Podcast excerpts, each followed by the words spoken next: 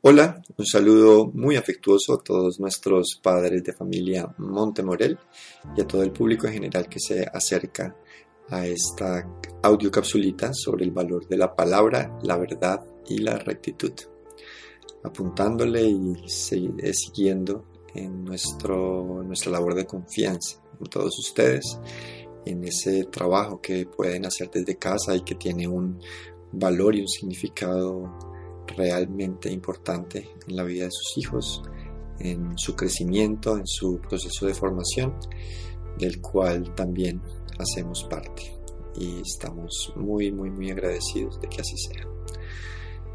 En la capsulita de hoy, como lo decía, vamos a hablar del valor de la palabra verdad y rectitud. Es sabido que como personas contamos con herramientas, con puentes, diferentes maneras de conectarnos con este mundo que nos rodea.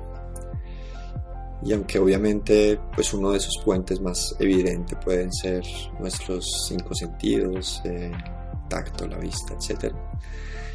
Eh, hay un recurso muy muy valioso que sin duda también hace parte innegable de nuestro día, nuestra cotidianidad. Y es la palabra, es nuestra palabra.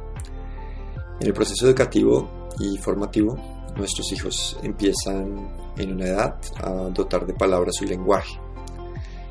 Inicialmente, pues un bebé se comunica a través de gestos y sonidos que hasta cierta edad son indescifrables para todos nosotros. Pero después empieza un proceso y una edad muy interesante en donde empiezan a darse cuenta que sus palabras eh, encuadran diferentes realidades y que les ayuda inmensamente como a poder comunicarse, a poder entrar en contacto con, con estas realidades. Recordemos que con la palabra no solo nos comunicamos, sino que también imaginamos, también conceptualizamos, también creamos, pensamos, articulamos una cosa con la otra hacemos un sinnúmero de cosas todos los días, todo el tiempo. Entonces, pues creo que es evidente que es un recurso de un valor impresionante. Y ya que esta es una capsulita eh, dedicada pues también a acompañar esa labor de padres, pues eh, llega una pregunta muy muy pertinente para todos nosotros eh, en esta sesión y es cómo cómo acompañar, cómo acompañar ese proceso formativo de nuestros hijos en torno a ese recurso tan valioso. Y es que si la palabra pues está presente en tantas cosas, tantos momentos, tantas dimensiones de la persona, de la sociedad, pues a veces nos puede costar un poco determinar a qué apuntarle, determinar eh, en dónde deberíamos entrar esos esfuerzos y no tal vez descuidar posibles campos en donde eh, realmente la palabra pues sea eh, muy necesaria, muy útil en su estado, no sé, más puro, más pulido, más sano. Sin embargo, también en este problema y en esta pregunta que formulamos eh, hay una simpleza. y es que, de hecho, hay algo en común a todos estos espacios y es la persona del niño, la persona del adolescente pues esa es esa persona la que está en medio de toda situación y la que va a obrar en diferentes momentos, situaciones, eh, sean personales, sean grupales. Entonces, pues puede ser interesante empezar a pensar en, ese centro, en ese punto común que tienen todas estas dinámicas. Es el centro en donde nace la palabra, pero es el centro también que percibe palabra en, esta vida, en este vivir, en este actuar en este mundo. Es el centro de cada uno de nosotros. ¿Qué sucede entonces en el interior de un niño o un adolescente cuando recurre a la mentira? Podríamos hacernos una pregunta como esa. ¿Qué sucede cuando a través de la palabra lastima a otro o a sí mismo? ¿Qué pasa cuando calla lo que piensa? ¿Qué pasa cuando calla lo que siente? No se nos puede olvidar que la palabra es una herramienta. Y por eso, aunque sabemos que mentir no está bien, que lastimar al otro tampoco, que guardarse mucho malestar y no expresarlo no es lo ideal, pues como padres no nos podemos quedar simplemente en el no lo hagas eh, o eso está mal, pues porque eso lo puede hacer a la larga un tercero, no sé, o lo puede hacer un cartel, una campaña educativa, una propaganda en la televisión, no sé, un aviso en internet. Pero démonos cuenta que como padres debemos y podemos ir un poco más allá. Podemos abrirnos a una realidad que aunque tal vez no es la evidente, sí puede ser la fundamental. El niño, por lo general, el adolescente, entiende ya que la mentira no está bien, que lastimar al otro tampoco está bien, pero no siempre entiende que hay algo en su sentir que está provocando estas dinámicas o estas acciones. Ese sí es el papel que nosotros como padres eh, podemos hacer. Y no precisamente soplarle esa respuesta, sino más bien pues con ayuda del afecto, eh, de preguntas, podemos orientarlo para que ese músculo interno eh, se acostumbre a esculcar un poco adentro. De esa manera no nos estamos pues llevándolo un poco al símil de, un docente, no nos estamos limitando a, soltarle todas las respuestas, a soplarle y no permitirle eh, que pueda ejercitarse, que pueda formarse, que pueda eh, crecer en esa dimensión humana y reflexiva. En esa relación con nuestro hijo, con nuestra hija, eh, podemos descubrir que la mentira por lo general, por ejemplo, sucede al miedo. Detrás de una mentira normalmente hay miedo. Que detrás del juicio hay una inseguridad, y que detrás del juicio también puede haber un temor a, mirarse a sí mismo. Que los tratos a veces se deben romper, pero que siempre puede hablarse al respecto. O que la palabra tiene la magia de descongestionar nuestra mente y corazón si la usamos de la forma adecuada.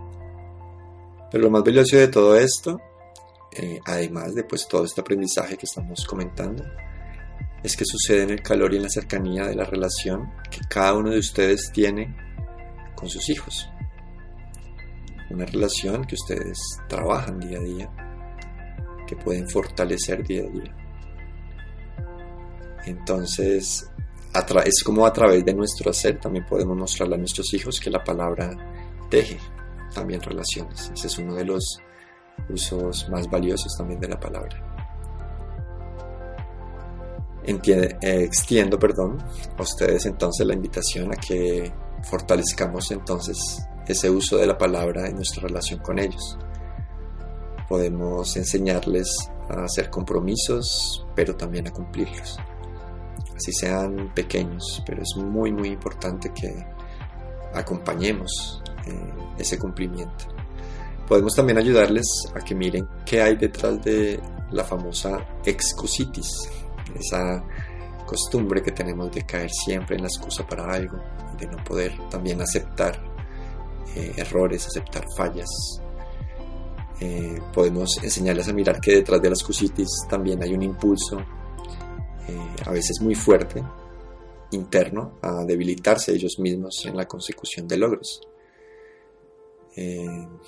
Optando, no sé, por caminos que parecen más fáciles, caminos que no me fortalecen, pero que a través de la excusa yo puedo mm, evitarme un esfuerzo, evitarme un camino y un trabajo también, sea de mi mente, sea en algo académico o un trabajo también emocional. Es, muy importante que, exploremos ese tema de las cositas con nuestros hijos. Abramos también espacios de confianza para hablar de la mentira. Eh, como lo decíamos anteriormente, pues no nos podemos quedar simplemente en no mientas, eh, la mentira está mal, sino esculquemos con ellos, volvámonos investigadores de ese aspecto humano también. Eh, miremos qué hay detrás de ese, de ese impulso a mentir. Si los atrapamos en una mentira, pues pongámoslo sobre la mesa, no, no trayendo un tema de sentirse personalmente amenazado, de tomárselo todo muy personal, tomarlo como una agresión, no es que si me miente me está agrediendo como padre, no pongamos, demos la confianza para que hablemos de eso, hablemos de la mentira, hablemos qué hay detrás de eso, qué me llevó a, en esta situación o en otra eh, a mentir.